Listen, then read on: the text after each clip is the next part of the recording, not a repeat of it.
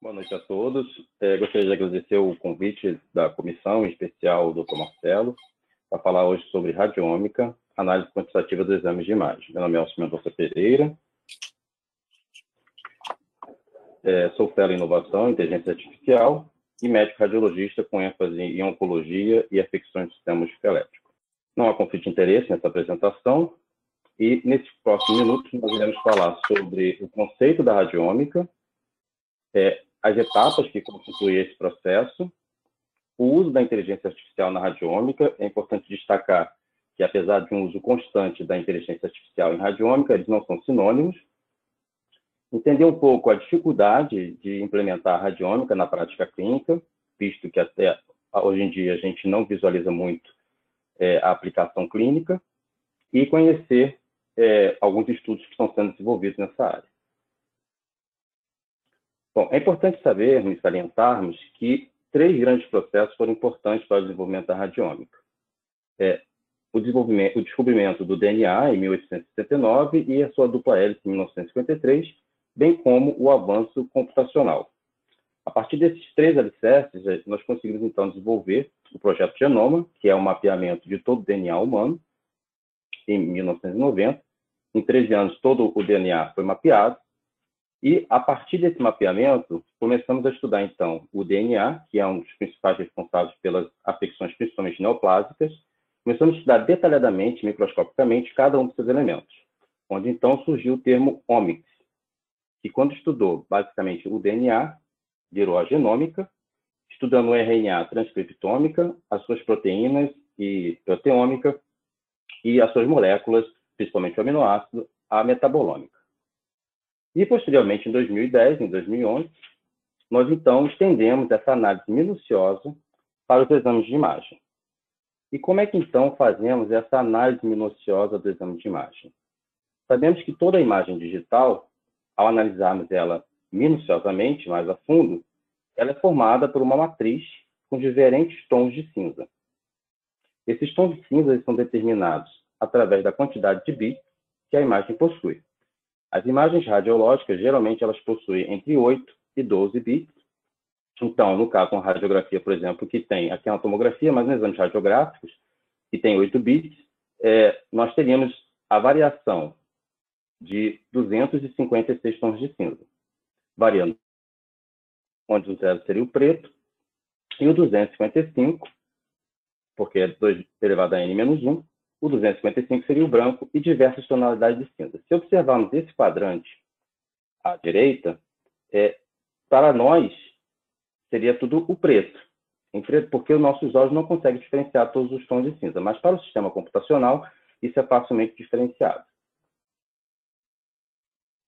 Foi então a partir disso que, em 2016, através dessa publicação clássica em estudos radiômicos de Robert Gillett, que começou, então, a verificar que os exames de imagem ele não eram basicamente figuras, eles eram, na verdade, dados. E como, então, aplicamos esses tons de cinza é, na prática, na avaliação dos exames? É, a radiologia clássica, que é essa radiologia que nós aprendemos durante a nossa formação acadêmica, né, é, nesse caso, por exemplo, na avaliação da radiografia para tumores ósseos, a gente pode avaliar também ressonância através de sinal, uso do contraste, na tomografia a gente estuda a densidade, mas a radiologia, nesses três anos que nós aprendemos, que é a radiologia clássica, nós aprendemos, por exemplo, na avaliação dos tumores ósseos, como avaliar uma zona de transição, a matriz, se tem ruptura de cortical, reação peroxial, aumento de partes moles. E são essas características que vão permitir o radiologista inferir se a lesão é benigna ou maligna. A esses elementos, a essas características, nós denominamos de características ou atributos descritivos ou semânticos. Qual o problema dessas características? Elas são um pouco subjetivas, visto que se nós tivermos um avaliador, por exemplo, um radiologista em formação, um radiologista geral, e um radiologista especialista, já com grandes é, anos de, com, é, com bastantes anos de formação, haverá diferença nessas classificações. Diferente quando nós avaliamos os tons de cinza de forma matemática, essa avaliação ela é mais homogênea, não existe tanta subjetividade. Não existe subjetividade, na verdade. Então, a avaliação vai ser sempre a mesma. E com isso, então, nós conseguimos, então, extrair, através de uma matriz, diversos cálculos, e esses cálculos são, na verdade, o que nós chamamos de características agnósticas ou atributos quantitativos, ou também atributos radiômicos. E através dessas características matemáticas, também conseguiremos diferenciar as lesões em relação aos seus critérios de agressividade, sendo benigna ou maligna. Então, de uma forma geral, o que seria a radiômica? É extrair de dados de forma mensurável das imagens e criar modelos preditivos, tentando gerenciar os pacientes através de uma medicina personalizada. O que, que nós esperamos da radiômica? Qualquer alteração na oncologia que causa alteração molecular vai causar alteração citológica, que finalmente vai causar uma alteração histológica e vai causar uma alteração no exame de imagem. Então, nós temos aqui um osteosarcoma da fibra proximal e, provavelmente, se nós analisarmos pela radiômica, esperamos que essas informações, de algum modo, estejam dentro do exame de imagem. É como se as imagens estivessem dentro de cada estudo que nós temos. E como é que se faz esse processo? O primeiro passo é definir o que nós queremos estudar. Então, a definição do estudo, que é feito pelo pesquisador, no caso aqui o radiologista, e nós vamos selecionar qual método de imagem nós vamos utilizar. Lembrando que nós não necessariamente é, precisamos usar só um método de imagem, podemos usar dois, três, vários métodos de imagem. Após isso, iremos adquirir as imagens e fazer o processamento dessas imagens, seja através da discretização, seja reduzir a quantidade de tons de cinza, modificar a resolução das imagens, podendo aumentar ou reduzir a resolução das imagens, e a partir disso, teremos um banco de dados. Quando esse banco de dados é pequeno, podemos utilizar métodos estatísticos ou, preferencialmente, o aprendizado de máquina, que é o machine learning. Quando esse banco de dados é muito grande, em torno de mil exames, mil pacientes, nós geralmente utilizamos o aprendizado profundo, que não vai ser o foco é, dessa aula, iremos abordar basicamente o, o machine learning, que é a forma clássica que é utilizada a radiômica. Após termos o banco de dados, o primeiro passo será fazer a segmentação dessas imagens. E o que é segmentar? Segmentar é nada mais do que nós separarmos o que é a doença. Essa segmentação ela pode ser de forma manual, em que o avaliador vai ter todo o trabalho de diferenciar o que é patológico e o que não é patológico, uma forma semiautomática, em que existe algum reconhecimento pelo computador de algum padrão, e ele consegue reproduzir e acelerar o processo, e a forma automática, em que a segmentação é feita basicamente só pelo computador depois que ele aprende, utilizando muito a UNET hoje em dia. Podemos fazer também a segmentação de forma volumétrica. Após fazer a segmentação, é o momento de fazermos a extração desses atributos.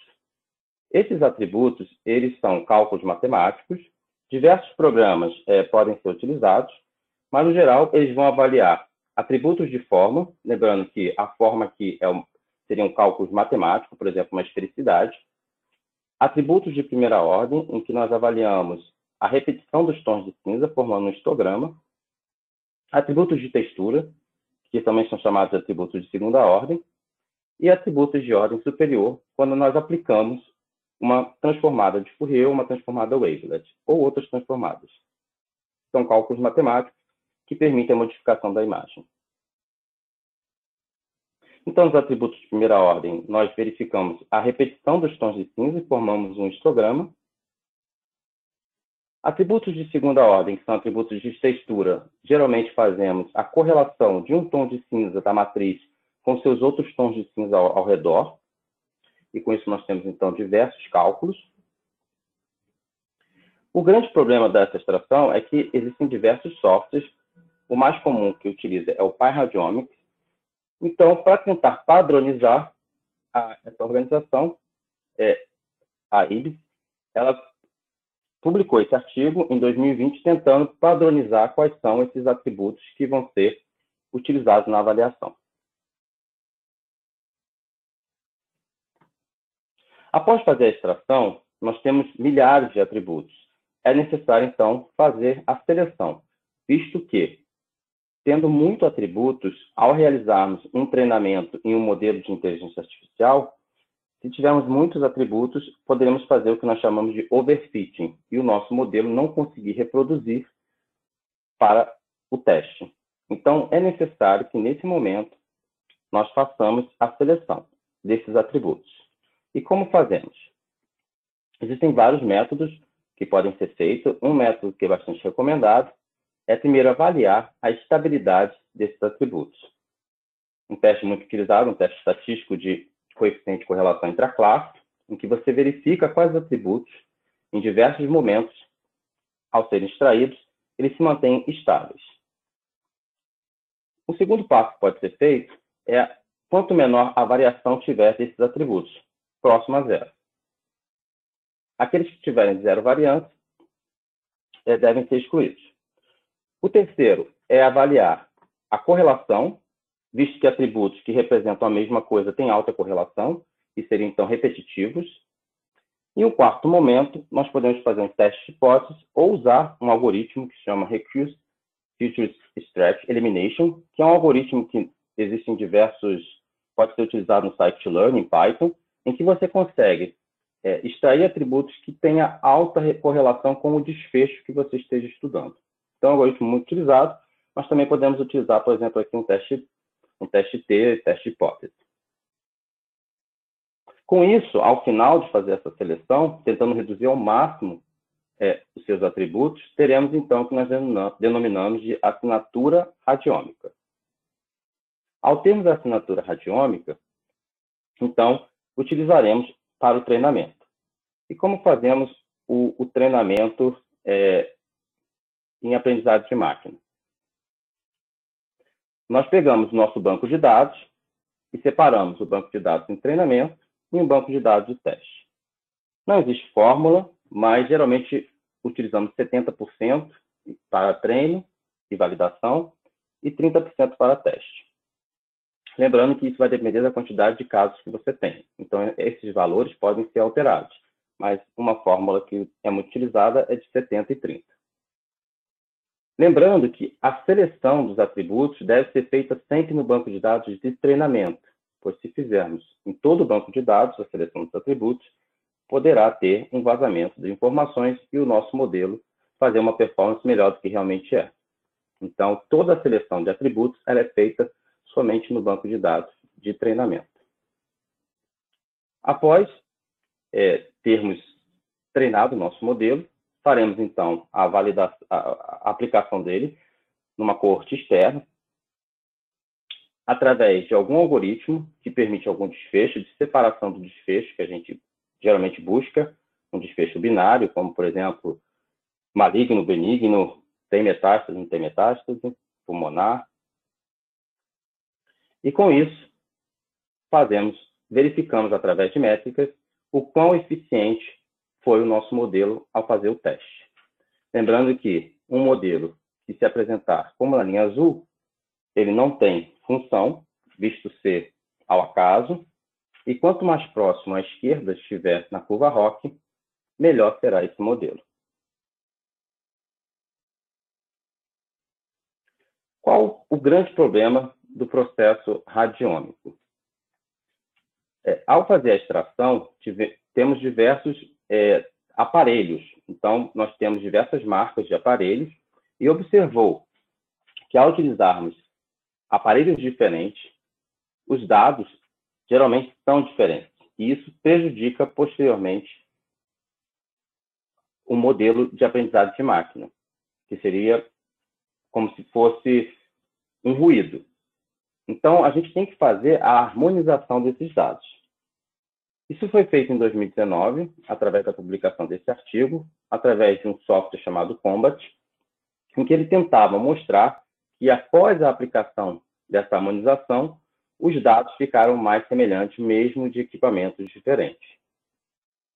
Então, quando você faz, isso permite, na verdade, é você utilizar de forma multicêntrica a radiômica, porque o grande problema da radiômica é que muitas das vezes ela dá certo em uma instituição e quando você vai testar em outra instituição que tenha outro aparelho, os dados não funcionam. E isso acaba desanimando, desanimou muitos pesquisadores. Então, é, foi descoberto que essa harmonização ela permite que mesmo de equipamentos diferentes, de marcas diferentes, você consiga fazer com que os dados fiquem semelhantes após esse processo. Um outro grande problema da radiômica é a utilização para a clínica.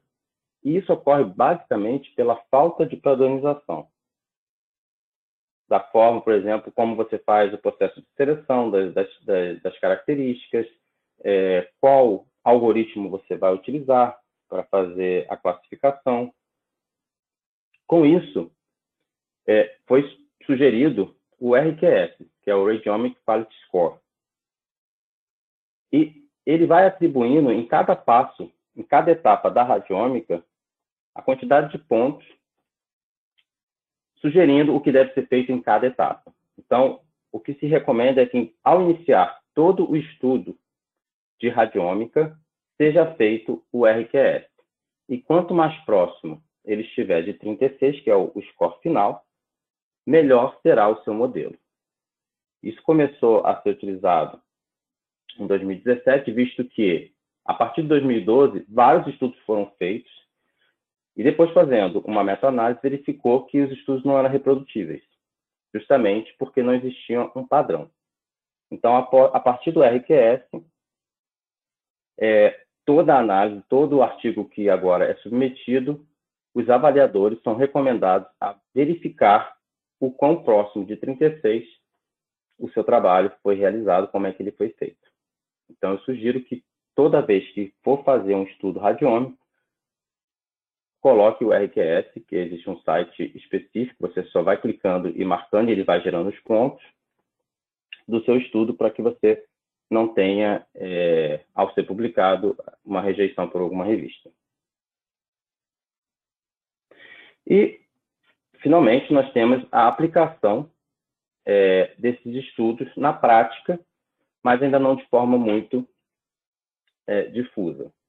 Então, esse trabalho nós fizemos em 2021, em que analisávamos é, a lesão primária de osteosarcoma através de tomografia sem contraste, extraímos os atributos radiômicos, utilizamos a aprendizagem de máquina para tentar verificar qual lesão tinha a maior predição de desenvolver metástase pulmonar. A partir disso, protocolos podem ser sugeridos, protocolos de tratamento, óbvio, após passar pelos comitês de ética, mas é uma forma de você tentar verificar é, qual é a, a chance desse paciente ter um pior prognóstico. Isso, pelos exames de imagens atuais, a gente ainda não consegue inferir, então, a radiômica ela vem crescendo muito nessa parte de predição. Resposta ao tratamento também é bastante utilizado. Então, eu vou fazer um tratamento radioterápico ou quimioterápico. Por que, que alguns pacientes respondem e outros não respondem? Óbvio que existem diversos fatores, mas a radiômica está sendo bastante utilizada nesse sentido para que possamos ter, entender é, por que alguns pacientes respondem de forma diferente se estaria relacionado à biologia da neoplasia, do tumor, e, dessa forma, tentar fazer uma translação para a parte clínica. Uma outra forma também é tentar, através da radiômica, ver o grau histopatológico, ajudando até mesmo, quem sabe, reduzir a quantidade de biópsias, visto que a biópsia ainda é um procedimento invasivo. Óbvio que a biópsia ainda continua como padrão ouro, mas é uma, talvez a gente consiga atingir, é, através de exames de imagem, algo com uma sensibilidade e uma especificidade semelhante à biópsia. E, finalmente, é, a resposta ao tratamento, que é um outro grande carro-chefe da radiômica, em que avaliamos, por exemplo, nesses pacientes com câncer de pulmão, a resposta ao bloqueador PD1, que é o nivolumab. Então, existem alguns estudos, alguns trials, que você tem os pacientes com, você tenta excluir a maior quantidade de viés, né? Os pacientes geralmente têm as mesmas características, tenta ter as, as características semelhantes, e a partir disso você verifica quais responderiam de acordo com os atributos que são extraídos dos exames. É, acredito que essa área da medicina vem crescendo e o radiologista ele vai ter um papel bastante importante é, tanto na segmentação quanto na aplicação e no entendimento dos conceitos da radiômica. E é isso que eu gostaria de concluir, que atualmente é, a radiômica ainda é pouco utilizada, mas é fundamental que esses conceitos sejam aprendidos, aprimorados e aplicados é, nos exames de imagem e que o radiologista entenda o seu papel na sua aplicação.